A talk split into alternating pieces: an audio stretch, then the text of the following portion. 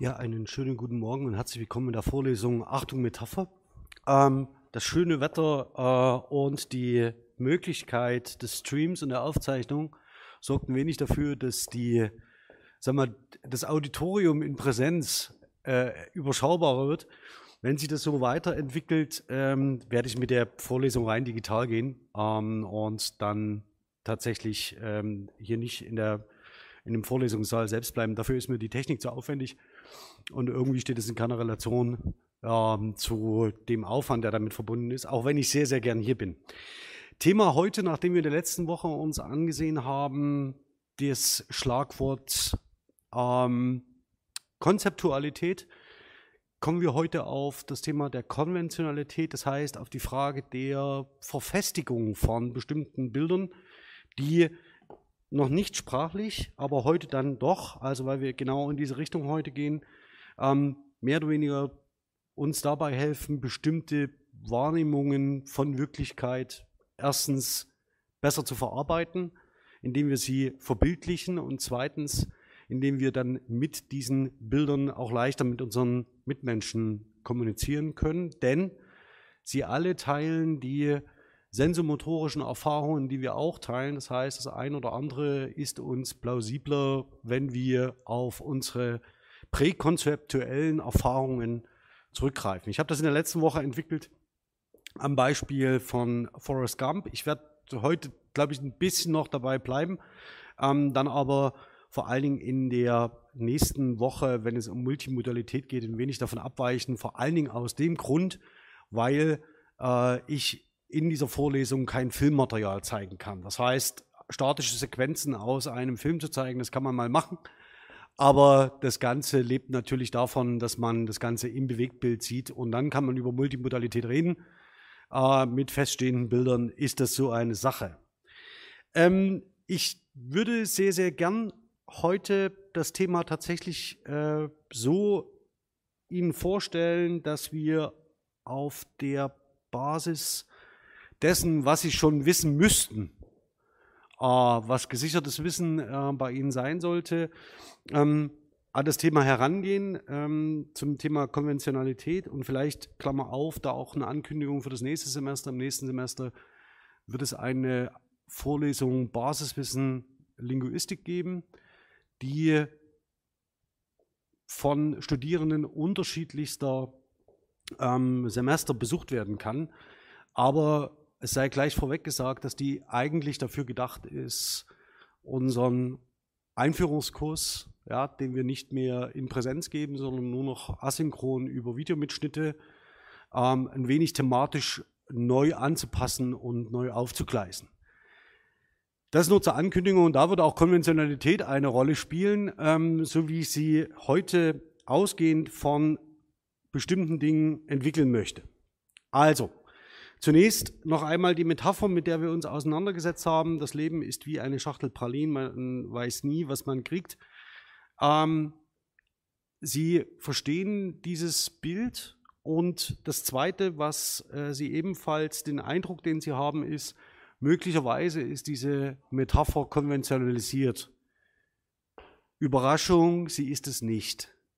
Sie taucht wirklich das allererste Mal in dieser Form, in dieser Prägung ähm, in Forrest Gump auf. Und der Eindruck, der sich Ihnen aber äh, einstellt, ist, dass Sie mit dieser Metapher arbeiten können und möglicherweise in Ihrem Sprachwissen da noch bisher eine Lücke war, ähm, die Sie füllen können, denn die Metapher ist gut gemacht, da sie auf präkonzeptuellen ähm, sensomotorischen Erfahrungen beruht. Ja, also das heißt, das wäre so die, das Erste, was man daraus lernen kann. Und das Zweite ist, sie ist popkulturell konventionalisiert. Das heißt, wenn Sie in einer bestimmten Zeit aufgewachsen sind, hören Sie die Metapher häufiger in ganz verschiedenen Kontexten. Und das werden wir uns heute mal genauer anschauen, wie Sie das vor allen Dingen auch in einem schulischen Kontext aufdecken können. Also welche Ressourcen Sie zur Verfügung haben, um sich mit der Geschichte einer solchen verfestigten Mehrworteinheit auseinanderzusetzen. Bevor wir das aber machen, zeige ich Ihnen äh, hier von meiner Kollegin Veronika Saalbach, die die Einführung im Moment für uns, also einen Einführungskurs für uns im Moment ähm, übernommen hat, den Foliensatz oder den Auszug aus dem Foliensatz, in dem Ihnen das Thema Konventionalität schon einmal über den Weg gelaufen sein sollte. Und zwar im Bereich der Semiotik. Für diejenigen von Ihnen, die schon ein bisschen weiter sind im Studium, das ist wahrscheinlich sehr, sehr lange her. Es dürfte eine der ersten Veranstaltungen gewesen sein, die Sie im Studium überhaupt gehört haben. Und in diesem Bereich der Semiotik, also der Auseinandersetzung mit unterschiedlichen Konzeptionen von Zeichen, ähm, sind Sie wahrscheinlich über die, die Grundzüge des sprachlichen Zeichens gestolpert, ähm, die auf Ferdinand de Saussure zurückgehen. Ja? Sie werden ähm, diese äh, diagrammatische Darstellung kennen. Und hier geht es im Wesentlichen um die Frage, wie wir bestimmte Vorstellungen und bestimmte Lautbilder miteinander koppeln. Und diese Kopplung genügt nach Ferdinand de Saussure besonderen Bedingungen. Die schauen wir uns mal an. Zwei davon sind nämlich Arbitrarität und Konventionalität. Arbitrarität steht dafür, dass das sprachliche Zeichen nicht aus sich selbst heraus auf einen bestimmten Vorstellungsinhalt ähm, gebunden ist. Es gibt Ausnahmen, so wie die lautmalerischen Wörter, die äh, zum Beispiel das äh, äh, Krähen von, ähm, von Hühnern, also das, äh, wie nennt man das? also wissen Sie schon, ja, also es ist äh, irgendwie so, also wenn, wenn Hühner oder Hähne irgendwie Geräusche machen. Und äh, auch da wäre, könnte man ja der Auffassung sein, dass das übersprachlich identisch sei. Äh, allerdings hat sich da auch in je unterschiedlichen Idiomen und Varietäten ähm, zum Beispiel im Französischen oder Englischen, eine jeweils andere lautliche Kodierung des Hahnschreis ähm, äh, ähm, etabliert, sodass man auch das nicht sagen kann. Selbst also die Onomatopoetika, das heißt also die lautmalerischen sprachlichen Zeichen, folgen eher einer Konventionalisierung und sind eher arbiträr. Na, also das heißt, auch die müssen Sie lernen, selbst wenn es Ihnen plausibel erscheint, dass wir im Deutschen sagen, der Hahn schreit Kikeriki, äh, weiß ich nicht, wann Sie mal einen Hahn haben schreien hören, der schreit das eben genauso nicht. Also das heißt, auch diese laut, äh, lautliche Nachbildung des Hahnschreis selbst ist natürlich nicht wesensverwandt mit dem Tier, mit dem Hahn selbst. Das nächste Konventionalität. Hier ähm, ist es tatsächlich eine, ähm, eine ganz entscheidende und relevante Frage. Mal kurz schauen wegen Nachrichten, das passt. Ähm, hier ist es natürlich eine ganz entscheidende Frage, ähm, wie jetzt diese arbiträren Zeichen in einer Sprachgemeinschaft verhandelt werden. Also das heißt, wie findet eine Sprachgemeinschaft die ihnen gemeinsamen sprachlichen Ausdrücke, über die sie kommunizieren kann? Und dieses Merkmal versieht de Saussure mit dem Begriff der Konventionalität. Das heißt, es gibt offenbar so etwas wie eine Verfestigung der willkürlichen Zuordnung von Lautzeichen zu Vorstellungsinhalt. Interessanterweise ist, dass Ferdinand de Saussure, ähm, oder so haben Sie es zumindest in der Einführung wahrscheinlich nicht gehört, sich über die historische Dimensionalität des Ganzen weniger äh, Gedanken macht. Das ist der Eindruck, den man haben kann in der de Saussure-Rezeption. Also das heißt, dass man irgendwie, ja, es gibt diese Zuordnung, die ist halt konventionell, ist relativ statisch, relativ synchron betrachtet. Ähm, diachron hat man in den Einführungen den Eindruck, als ob Ferdinand de Saussure sich um das Zustandekommen von konventionellen Verbindungen eher nicht bemüht. Das drückt aber. Denn, vielleicht schauen wir uns das hier mal genauer an diesem Zitat an, unter allen Individuen, die wie beschrieben durch Sprache, also Lang, verbunden sind, also hier ist die, das Sprachsystem schon im Hintergrund stehend, ja, also mit Lang, bildet sich eine Art arithmetisches Mittel heraus. Sie verwenden, sicher nicht genau, aber doch ungefähr, die gleichen Zeichen, die mit den gleichen Vorstellungen verknüpft sind. Hier wissen wir kognitionslinguistisch, dass das nicht der Fall ist. Ja, also das heißt, sie, jeder für sich selbst haben einen eigenständig kategoriertes und systematisches Sprachwissen, ähm, so dass wir von einem System Sprache, das mehr oder weniger für alle gleich sei, eher heute nicht mehr ausgehen wird. Das ist eine Reduktion, die natürlich für sein Modell relevant ist und wir reden auch irgendwie über eine Zeit von vor 100 Jahren. Also das heißt, dass da auch noch andere Erkenntnisse in der Linguistik eine Rolle spielten und bahnbrechend ist es dennoch. Wo liegt nun der Ursprung Das ist die Frage dieser sozialen Kristallisation. Dank dem Funktionieren der rezeptiven und koordinativen Fähigkeiten bilden sich bei den Sprechern bleibende Eindrücke. Und zwar offenbar letztlich bei allen in etwa die gleichen. Das können Sie wieder ignorieren. Können wir die Summe der Wortbilder erfassen, die bei allen Individuen gespeichert sind, hätten wir das soziale Band vor uns, das die Sprache Langue ausmacht. Ein Schatz angesammelt durch die Praxis der Rede, Parole bei allen Mitgliedern ein und derselben Sprachgemeinschaft ein grammatisches System, das virtuell in jedem Hirn existiert. Also, also das sollten Sie immer mit Vorsicht genießen, ja. Also das heißt, da hat uns die generative Grammatik hingeführt in Richtung Universalgrammatik. Auch das würden wir heute anders sehen, denke ich, also zumindest in einzelnen Bereichen. Also, das virtuell in jedem Hirn existiert oder genauer in den Hirnen einer Gesamtheit von Individuen.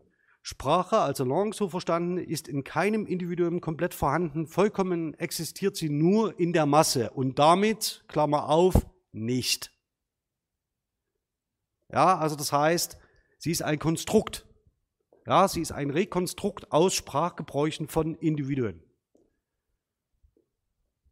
Das ist der entscheidende Punkt hier an, an Desaussure. Interessanterweise sagt er nicht, macht er sich keine Gedanken darüber, wie Konventionen in den Einzelsprachen entstehen, aber er markiert schlussendlich den zentralen Punkt. Es ist eine soziale Praxis, die im Sprachgebrauch sich etabliert. Ja, es ist keine abstrakte Eigenschaft, die sie als Menschen mit sich tragen, sondern sie lernen durch Sprechen, wenn man so will. Deswegen der erste Punkt hier, Konventionalität. Vielleicht Ferdinand de Saussure, wenn man etwas sagen kann. Konventionalität ist also der gelernte Gebrauch eines Zeichens in einer Sprachgemeinschaft, also durch die Praxis der Rede. Mit anderen Worten, sie sprechen so wie alle anderen und üben sich damit in den Gebrauch einer Sprache ein und wenden sie an ohne dass sie eine Vorstellung zunächst davon hätten, was das System Sprache sei. Können Sie sich ja mal an Ihrer eigenen Biografie Gedanken machen, wann Sie das erste Mal darüber nachgedacht haben, wie Sprache als System funktioniere. Das dürfte wesentlich später nach dem Erstspracherverb gewesen sein.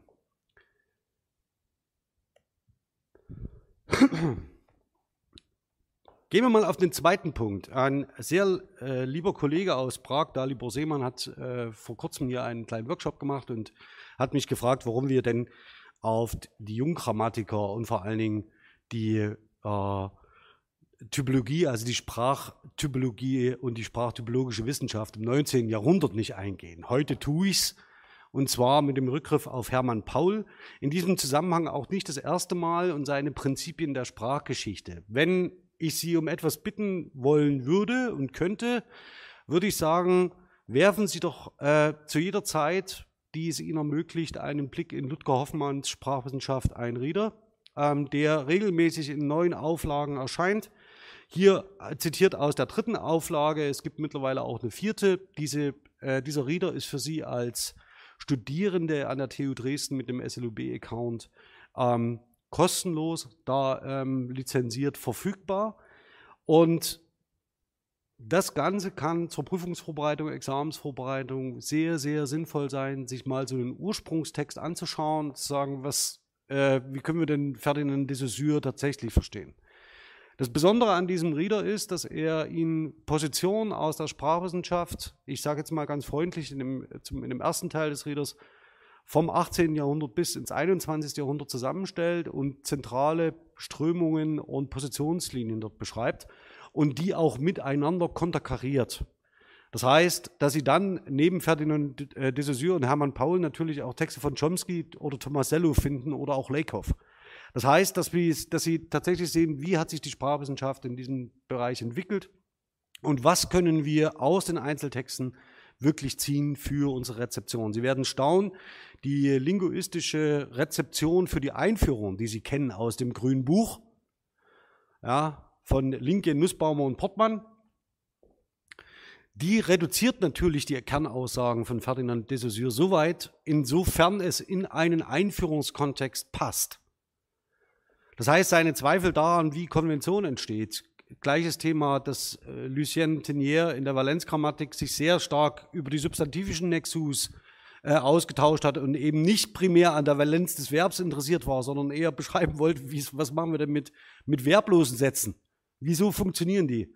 Ähm, werden Sie natürlich in der Einführung in der Form nicht lesen, dafür aber bei Ludger Hoffmann. Okay, Klammer zu, schauen wir auf Hermann Paul. Hermann Paul ähm, in den Prinzipien der Sprachgeschichte ähm, geht an ganz verschiedenen Stellen eben genau auf diese Frage der Konventionalität ein.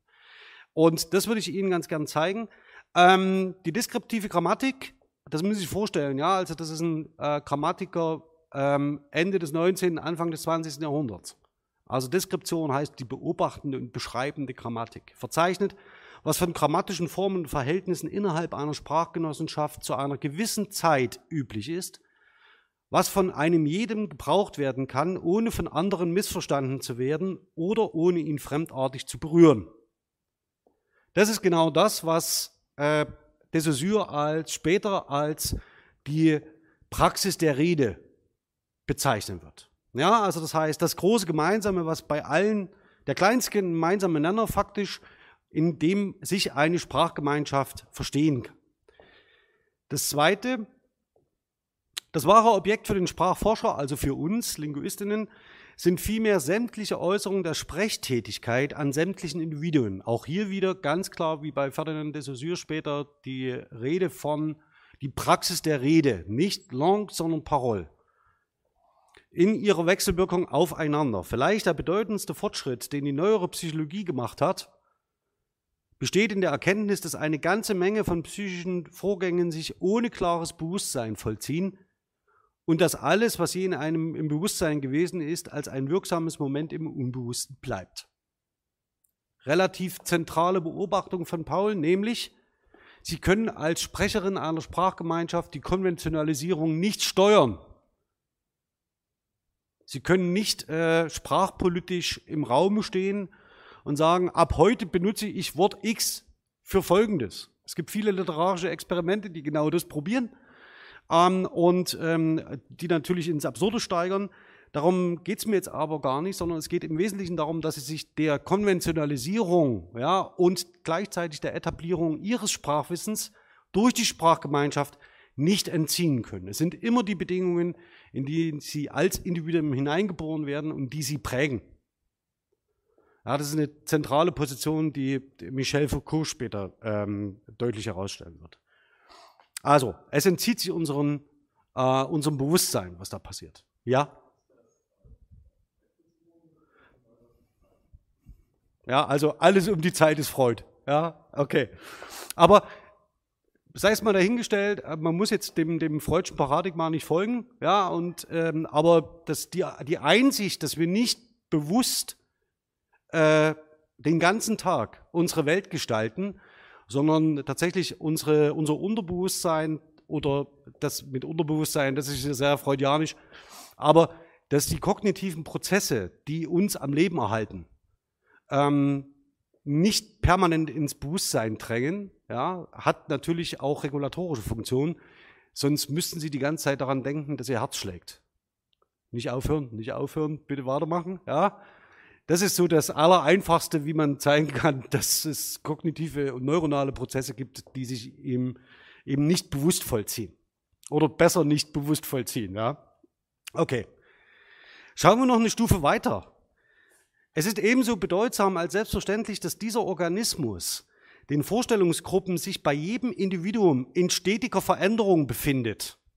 Das heißt, wenn sich Normen neu etablieren, wenn sich neue Gebräuche etablieren, wenn das eine Wort nun doch nicht mehr das bedeutet, was es äh, vor drei Jahren bedeutet hat, dann vollzieht sich in jedem von ihnen diese Veränderung. Es gibt nicht den Umkipppunkt, wie ihn das Sprachstufenmodell äh, in der Vereinfachung vorstellt, jetzt von Althochdeutsch, Mittelhochdeutsch 1050, zack, sondern dieser Prozess bewegt sich, solange sie leben und in ihnen selbst tragen sie mit zu dieser Veränderung bei.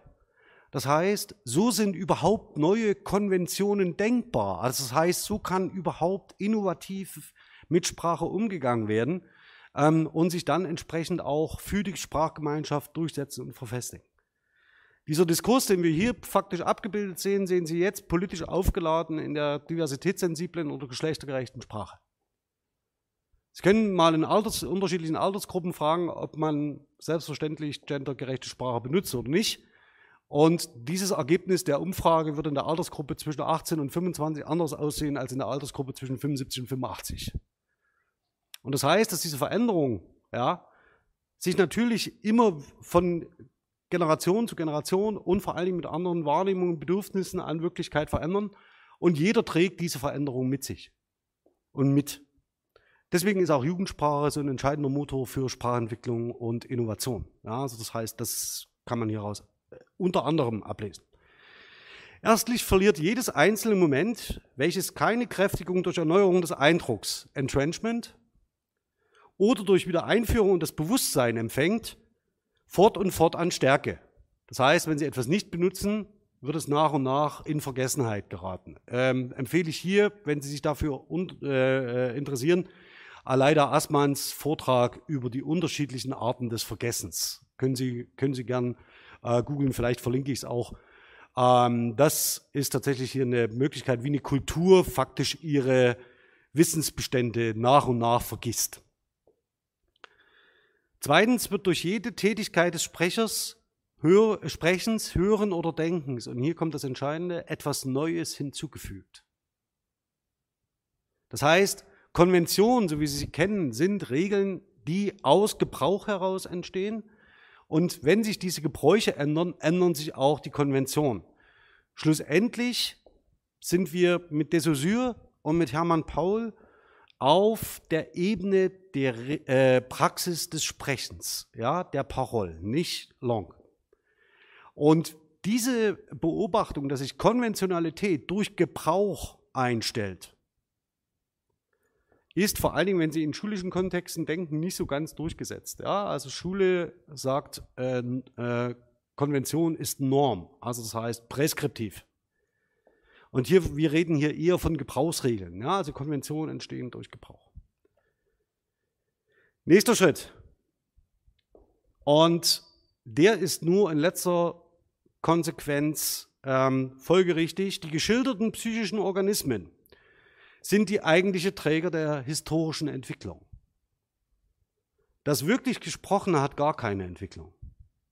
Also wenn Sie jetzt reden, entwickelt sich da nichts sondern Sie als Träger eines bestimmten Organs mit spezifischen kognitiven Prozessen, das mit seiner Umwelt lernt, aus der Praxis, Sie tragen die Entwicklung von Sprache, nicht Sprache sich selbst. Es ist eine irreführende Ausdrucksweise, wenn man sagt, dass ein Wort aus einem anderen in einer früheren Zeit gesprochenen Wort entstanden sei. Aus äh, äh, physikalisches Produkt geht das Wort spurlos unter, nachdem die dabei in Bewegung gesetzten Körper wieder zur Ruhe gekommen sind. Und ebenso vergeht der physische Eindruck auf den Hörenden. Soll heißen, nicht die Worte entwickeln sich, sondern ihre Sprecherin. Das ist das Entscheidende. Also es gibt keine, wenn man so will, keine Sprachgeschichte, aus dem Organismus Sprache, da irgendwie wächst und gedeiht und sich entfaltet, sondern es ist die Sprachgemeinschaft, die das tut. Und auch an der einen oder anderen Stelle schon mal gesagt, äh, wenn Sie Sprache nicht mehr entwickeln sollen, müssen vorher alle Sprecherinnen sterben. Das ist eigentlich ganz einfach. Ja, also das heißt, wenn Sie Sprache in Ruhestellung wollen, brauchen Sie keine Sprecherin mehr. Das ist einfach der sicherste, sicherste Weg.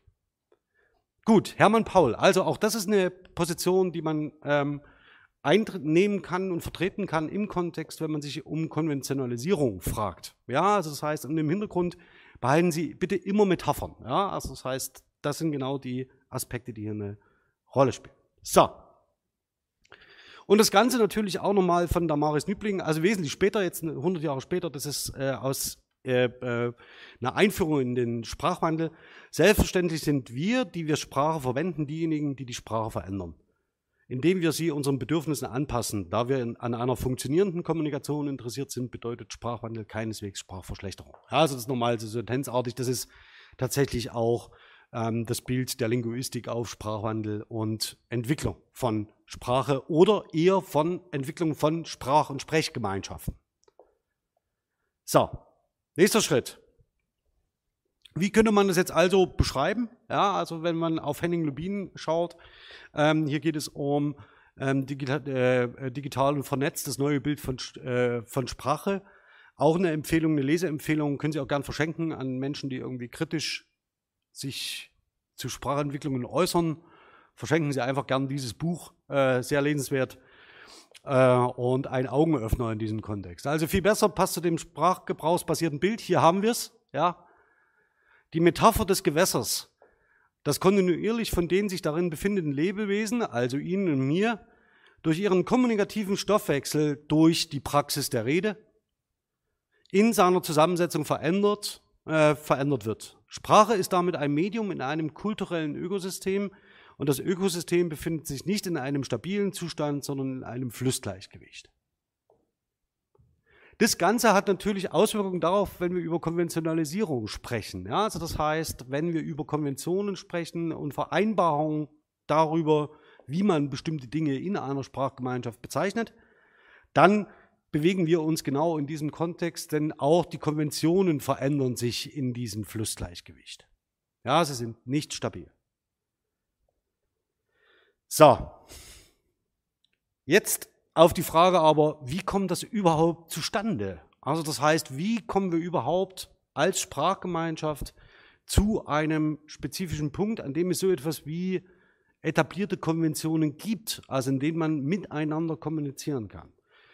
Ziemlich einflussreich sind hier die Überlegungen von Michael Tomasello, hier nicht aus Bequemlichkeit, sondern um sie nochmal auf den Rieder aufmerksam zu machen, ähm, aus dem Rieder von Ludger Hoffmann, äh, mit einem wegweisenden Beitrag die kulturelle Entwicklung des menschlichen Denkens, kulturelle Kognition von 1999.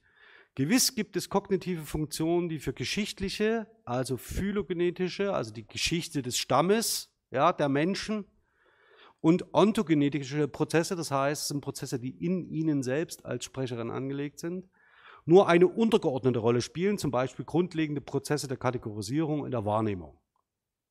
Das hatten wir beim letzten Mal, dass das mehr oder weniger konzeptuelle, konzeptuelle äh, äh, Image-Schemes zum Beispiel hervorruft, die, zu der sie als Menschen in der Lage sind. Das heißt, dass sie konzeptuelle ähm, äh, Einheiten bilden können aus präkonzeptuellen sinnlichen Erfahrungen.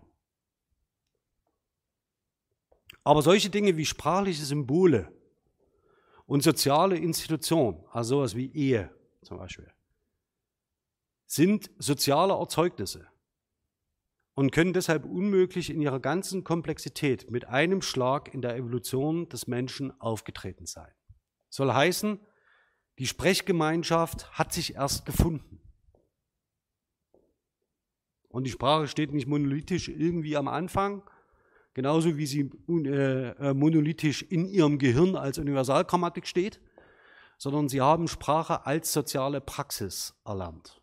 Genau das, was Ferdinand de Saussure bezeichnet hat als Praxis der Rede. Auch wenn er wahrscheinlich die Dimension von Tomasello noch nicht vor Augen hatte. Das heißt, hier sehen Sie, wie die unterschiedlichen Ansätze ähm, sich gegenseitig verzahnen und man, wenn man unterschiedliche Positionen sich genauer anschaut, auch über Konventionalität äh, äh, sprechen kann, nämlich Konzept, äh, eine Konventionalität oder ein konventionelles Zeichen entwickelt sich dann eben auch wie alles andere nach und nach.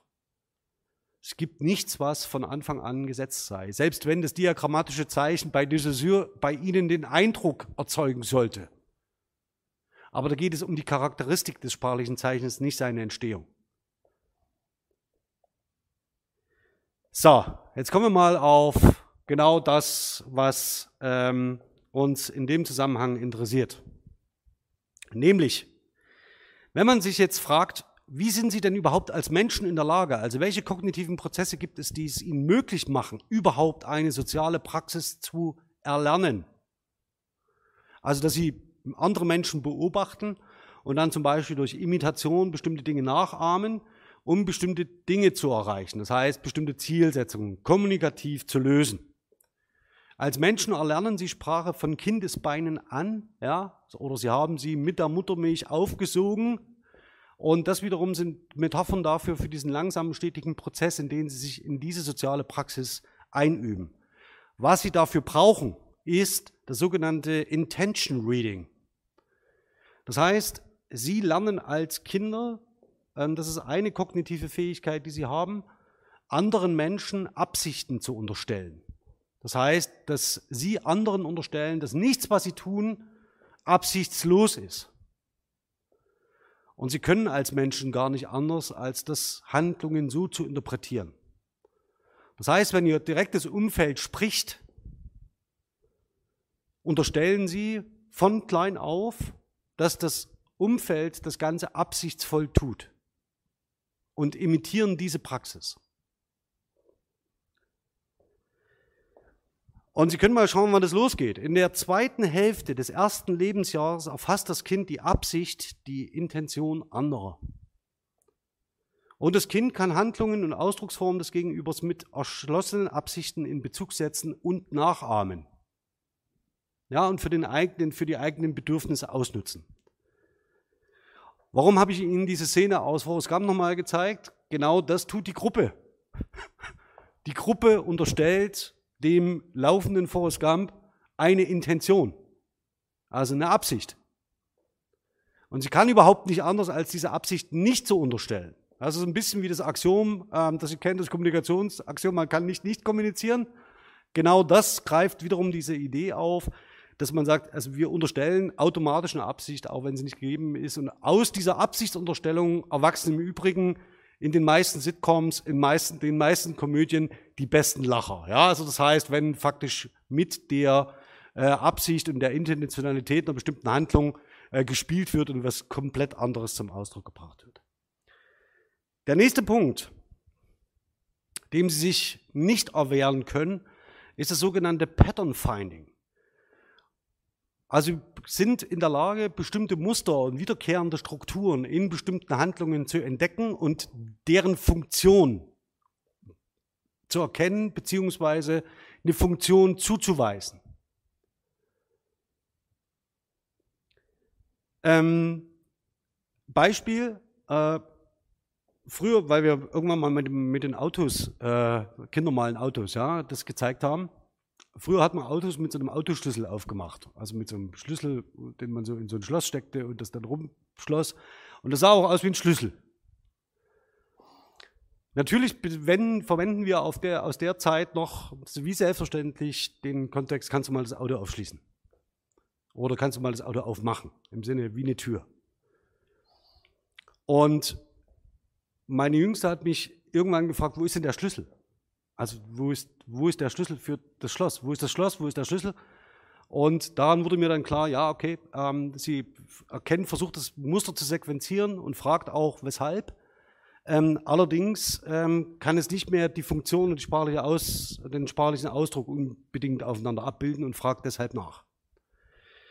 Also sie sind in der Lage, Muster zu finden ähm, und auch das sehr früh. Und sie können faktisch aus den erkannten kommunikativen Mustern grammatische Muster ableiten. Und da sind wir am Thema der sprachlichen Strukturen und der Metapher. Ja, also das heißt, das ist genau der Punkt. Okay, das ist also, das, diese Fähigkeiten brauchen Sie als Menschen, um überhaupt sich in die soziale Praxis einzuüben, um Konventionen zu erlernen. Ähm, das haben wir das Ganze schon, also Entrenchment habe ich jetzt schon einmal so ganz kurz gesagt, das blitzte so bei Hermann Paul auf, ja. Also je häufiger wir bestimmte Dinge tun, umso leichter fallen sie uns, umso leichter bleiben sie im Bewusstsein. Wenn wir bestimmte Dinge nicht mehr tun, dann vergessen wir sie. Für Konventionen ist relevant, dass sie wiederholt werden. Eine Konvention entsteht nur dadurch, dass sie wiederholt wird. Und zwar mehrfach und mehrfach und mehrfach und mehrfach. Wenn das nicht der Fall ist, gerät sie in Vergessenheit. Ja, dann ist sie auch keine Konvention mehr. Und das versteckt sich hinter dem Konzept des Entrenchments, hier zitiert nach äh, Langecker. Und vielleicht in der Zusammenfassung Wiederholung und hohe Frequenz wirken sich positiv auf den Grad des Entrenchments aus. Das heißt, da haben wir genau den Effekt, dass je häufiger Sie etwas tun, umso verfestigter ist eine sprachliche Einheit. Ähm, Im Prozess des Entrenchments werden Strukturen und Einheiten, Units gebildet. Also das heißt, Sie kategorisieren, wenn Sie so wollen, äh, das, was Sie in der Praxis der Rede hören ähm, und als Kinder wahrnehmen und erlernen.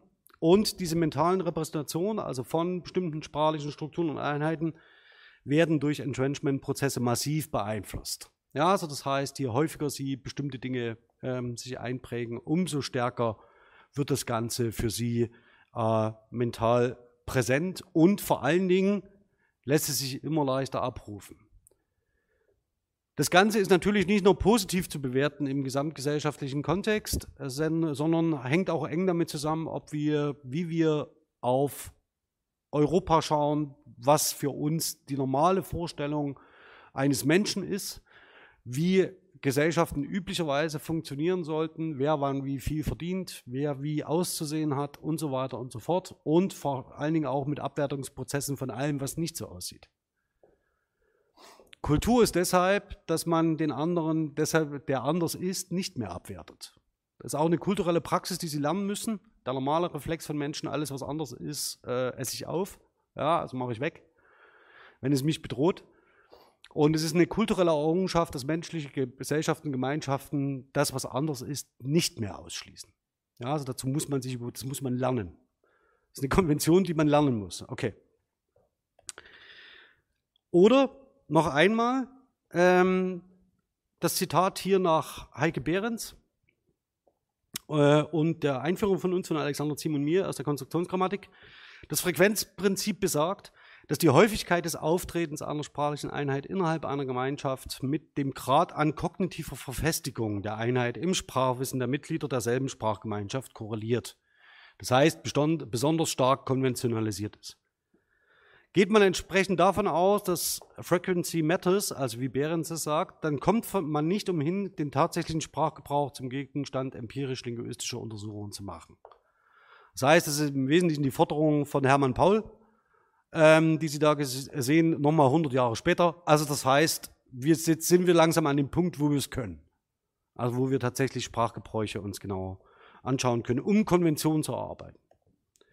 So, also auf den Punkt gebracht, wenn wir aus dem Sprachgebrauch tatsächlich Bedeutungen ableiten, gilt das in besonderem Maße auch äh, für Metaphern. Soll heißen, Sie lernen Metaphern äh, im Gebrauch durch den Gebrauch. Sie müssen sie nicht kompositionell entschlüsseln, um sie benutzen zu können. Mit anderen Worten, Sie müssen die Herkunft von Morgenstund hat Gold im Mund nicht kennen. Sie müssen nur wissen, wann und wie und in welchem Umfeld sie gebraucht wird. Die Bedeutung dieser Metapher oder dieser größeren verfestigten sprachlichen Einheit lernen Sie aus dem Gebrauch eben dieser verfestigten sprachlichen Einheit und nicht aus den Bestandteilen, Einzelbestandteilen, die diese Metapher mit sich bringt.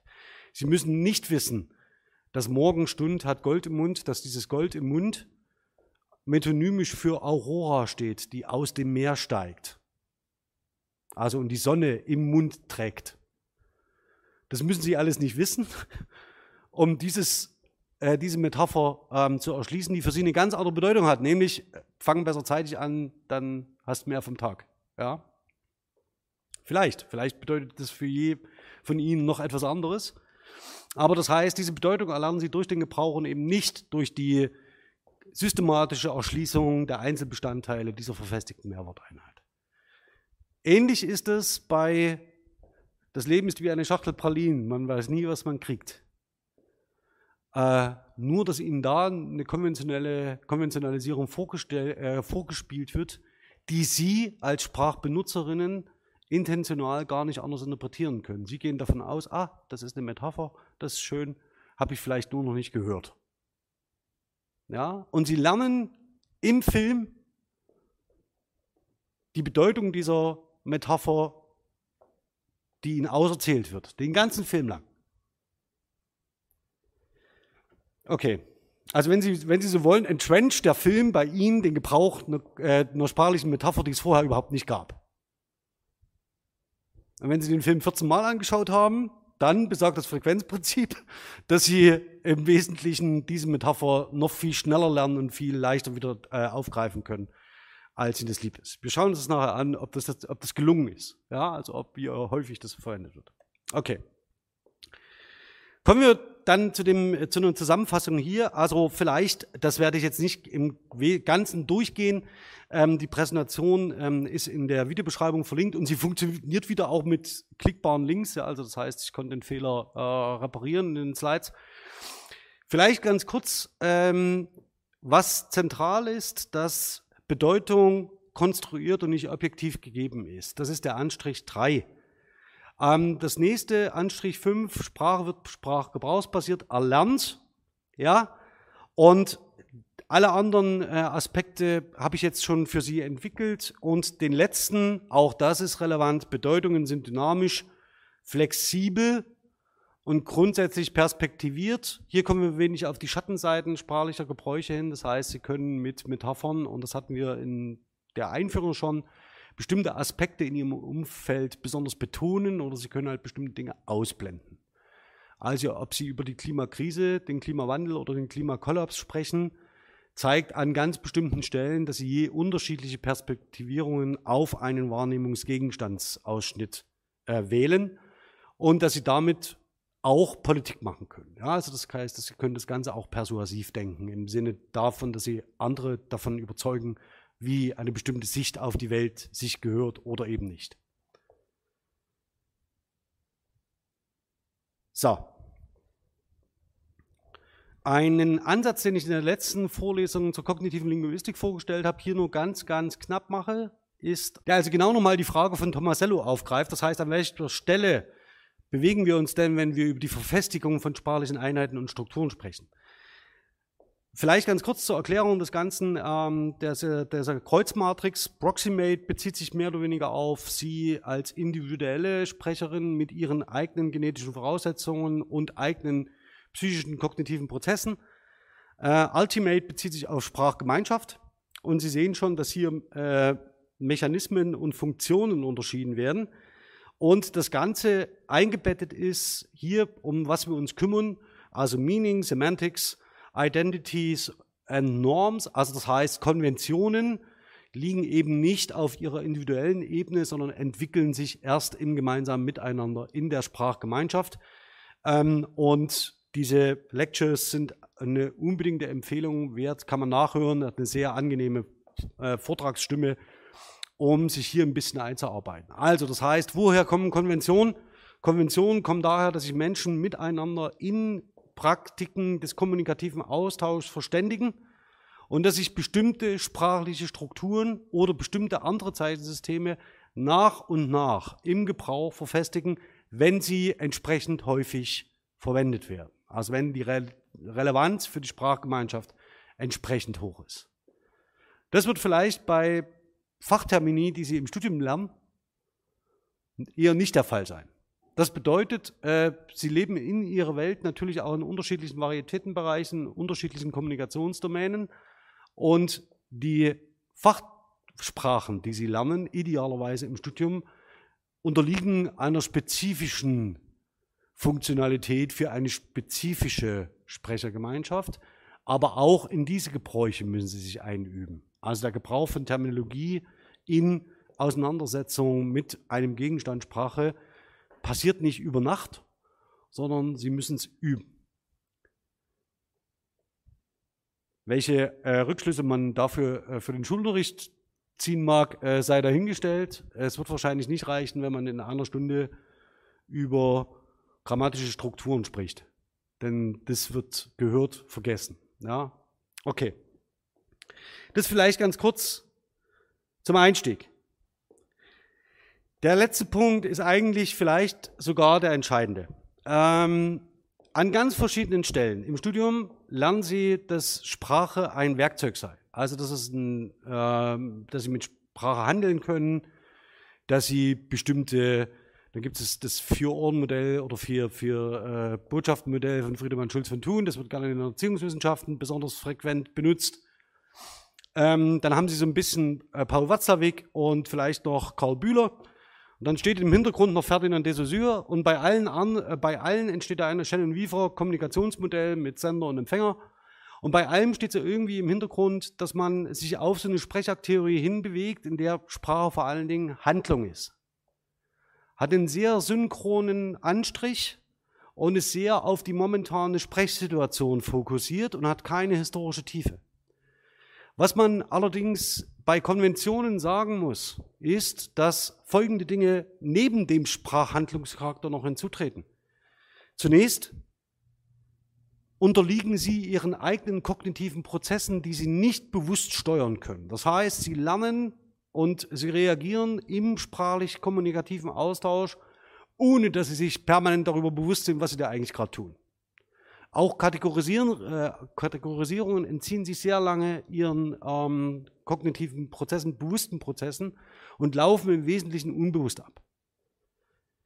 Und ganz unabhängig davon, dass sie mit Sprache handeln können und sich aber irgendwie im Sprachgebrauch auch einüben, der ihnen unbewusst bleibt, was unter anderem auf ihre eigenen kognitiven Anlagen zurückgeht, haben wir sowas wie eine Tradition, die sich etabliert. Das heißt, Konventionen wachsen und werden von Generation zu Generation zu Generation von Sprecherinnen weitergegeben und bilden irgend so, irgendwann so etwas, was Verhagen Evolution nannte. Das heißt, dass man in diesen Archiven nachvollziehen kann, wie Sprechgemeinschaften ihre konventionellen Sprachgebräuche von Zeit zu Zeit zu Zeit verändert haben. Das ist ihnen als Menschen nicht bewusst. Ja, sie können sich nicht über drei Generationen erinnern. Ähm, das funktioniert nicht. Das heißt aber, das ist eine kulturelle Praxis, die weitergegeben wird von Generation zu Generation. Okay, so viel vielleicht zum Einstieg in das Thema Konventionalität. Also Sie sehen, es gibt sehr viele Anknüpfungspunkte aus Ihrem Studium, das, was Sie bereits kennen, vielleicht etwas Neues.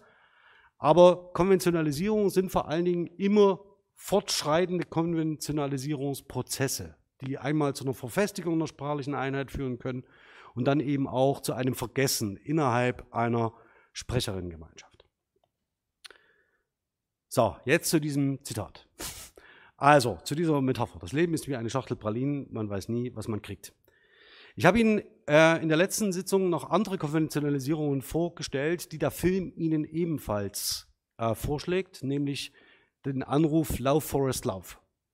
Er kommt immer in zentralen Momenten des Films und das heißt, immer dann läuft Forest los. Das ist genauso ein Konventionalisierungsprozess, der Ihnen dort vorgeschlagen wird. Das heißt, es ist immer wieder dieselbe sprachliche Einheit, die immer wieder an entscheidenden Stellen genannt wird und immer wieder zur selben Reaktion führt. Das heißt, das wäre ein Konventionalisierungsprozess, der eher nicht metaphorisch ist. Aber genauso können Sie sich das im Sprachgebrauch vorstellen. Das heißt, wird durch eine hohe Frequenz und eine hohe visuelle Kraft in dem Film, wird es mit spezifischen Szenen verbunden, sodass Sie das Ganze mitnehmen. Das ist bei dem, äh, dem Leben ähm, wie eine Schachtel Pralin etwas anders. Denn tatsächlich ist dieses sprachliche Bild nicht konventionalisiert.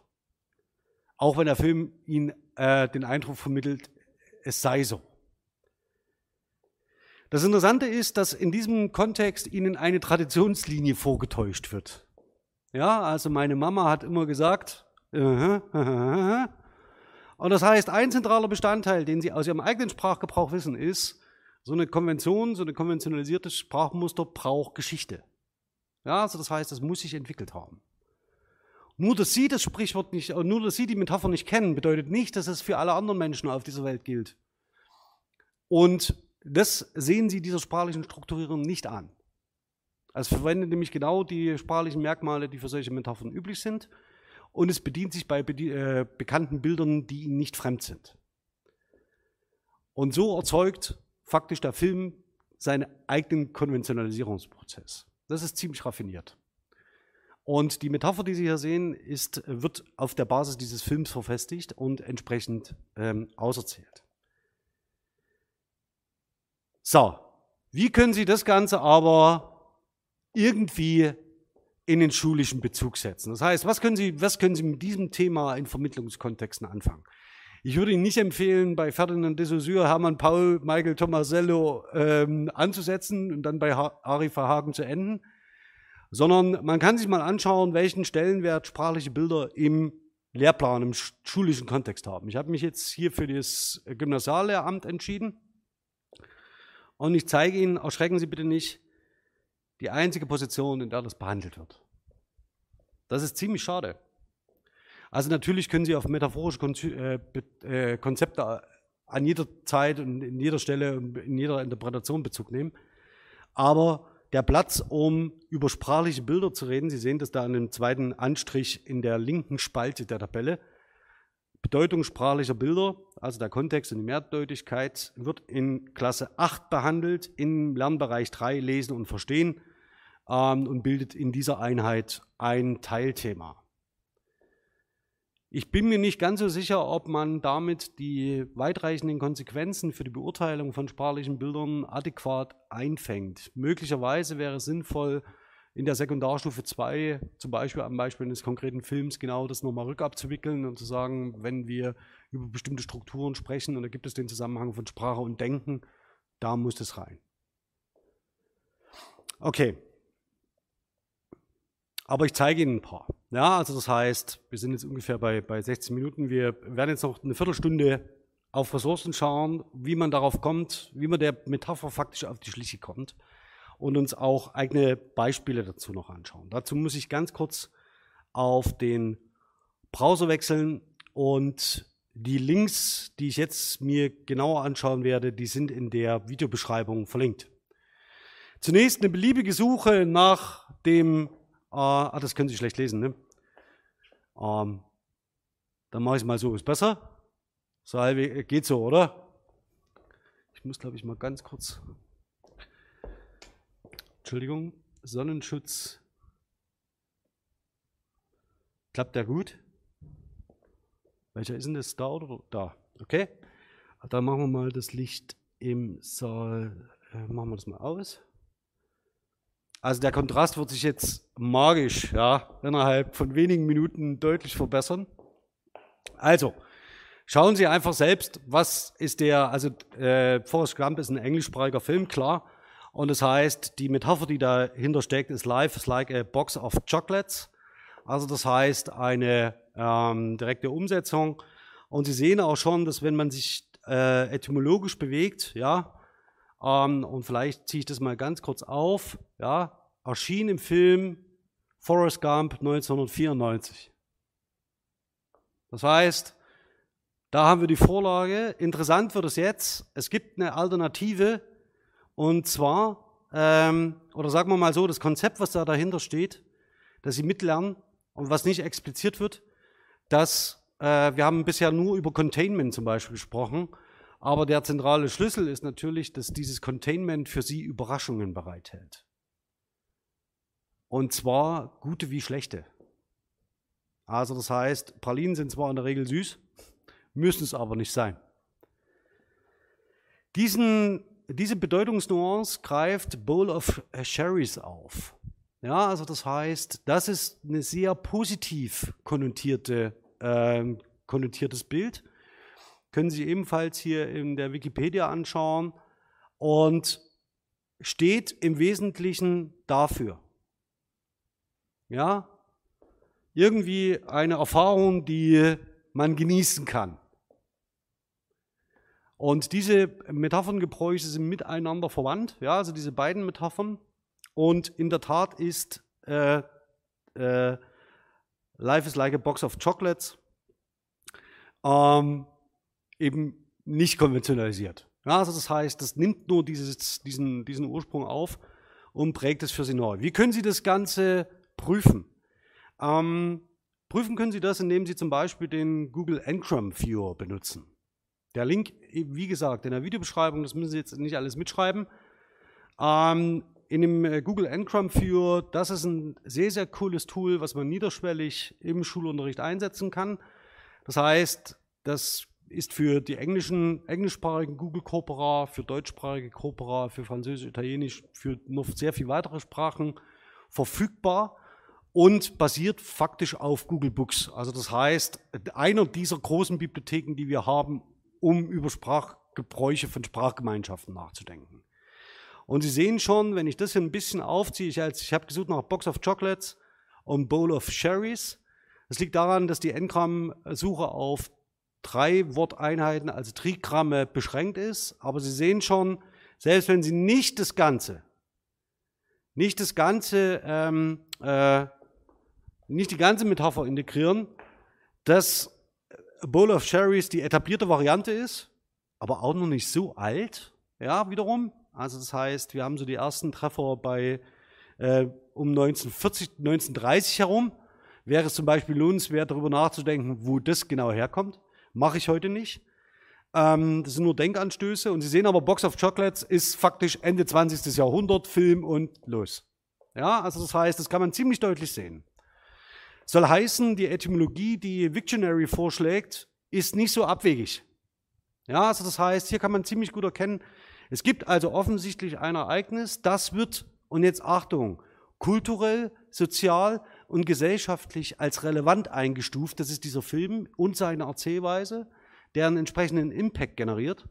Und damit wird faktisch diese sprachliche äh, Struktur in die soziale Praxis aufgenommen.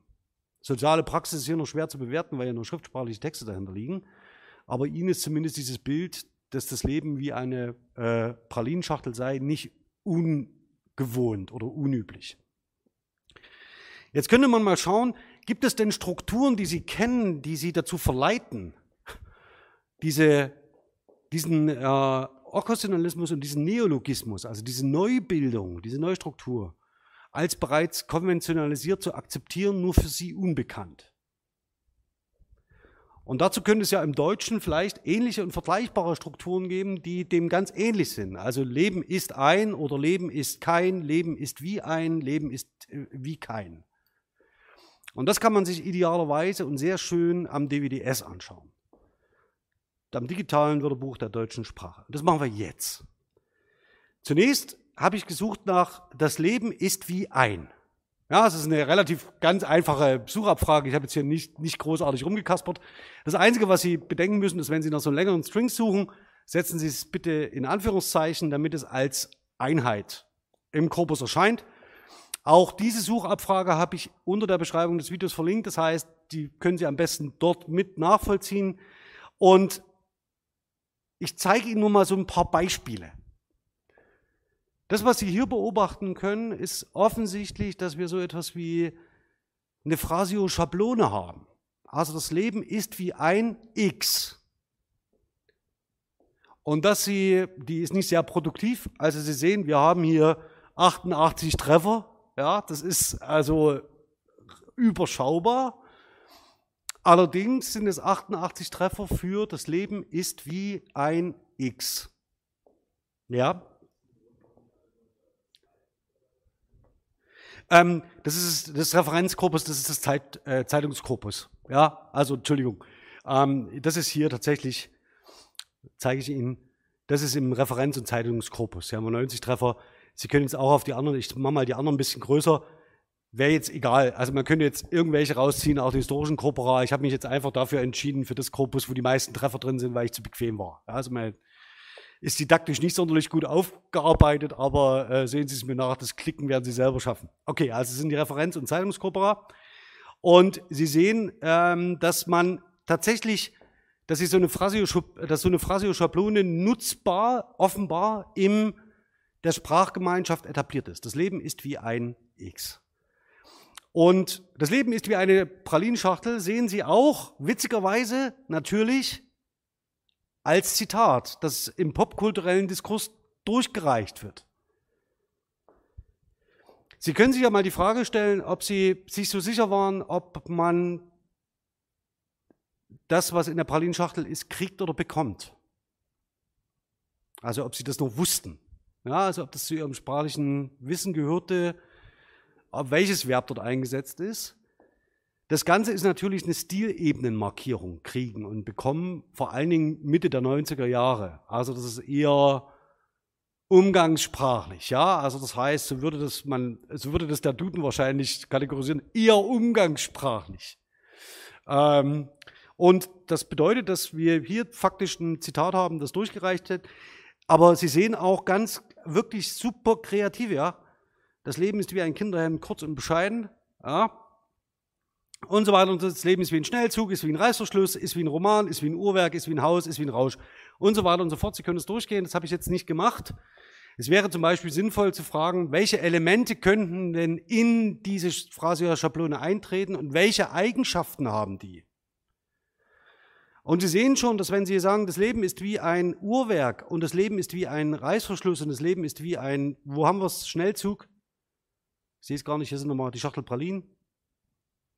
Das, die Verschränkungen, die wir beim letzten Mal beobachtet haben, zwischen den metaphorischen Gebräuchen, das Leben ist eine Reise, ja, und, oder das Leben zieht an mir vorbei, hier faktisch in diese äh, metaphorische Ebene mit hineingehen. Also das heißt, dass diese Phrasio-Schablone offen ist, sowohl, und das deutet sich beim letzten Mal schon an, das Leben ist wie ein X, sowohl eben für diese temporalen Bezüge, ähm, die wir über die Raumerfahrung ähm, deutlich gemacht haben, als auch eben über Containment-Prozesse.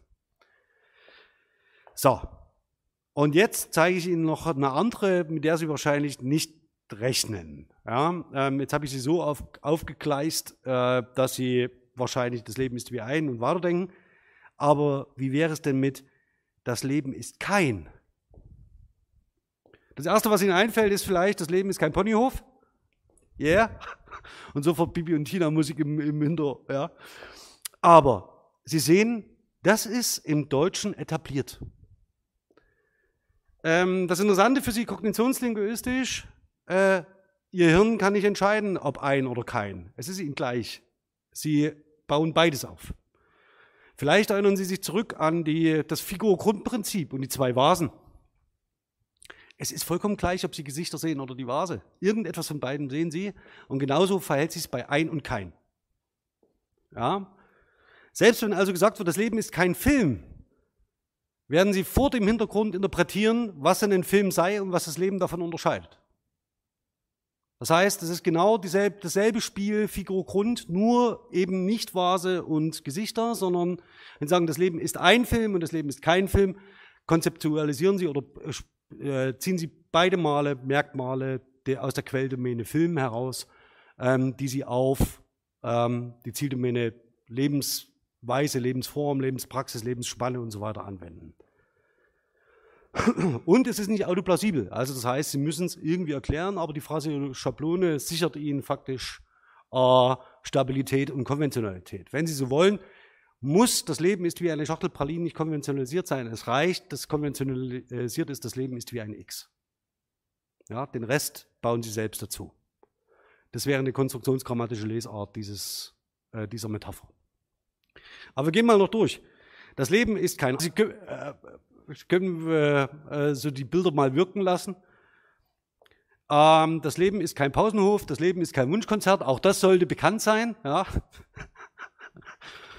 äh, schauen wir weiter, das Leben ist kein Roman, Wunschkonzert, Spaziergang, ja, kein Möbelhaus, kein abstrakter Zustand, keine verkehrsberuhigte Straße, kein Kinderspiel, kein Spiel, das Leben ist kein Spiel, genau. So, mal sehen. Das Muster, das gibt's ja nicht. Machen wir es mal anders.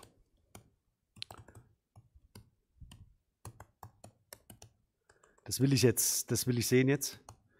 Leben ist kein, wir machen mal vier. So, reicht. okay, also da haben wir schlussendlich dann dieses Muster, dass sie möglicherweise zum Beginn dieser Vorlesung überhaupt nicht auf dem Schirm hatten. Also das heißt, dass man sagt, okay, wir reden über diese Metapher und diese Konventionalisierung. Ähm, damit habe ich sie gewissermaßen wie den Film, wie der Film selbst in die Irre geführt.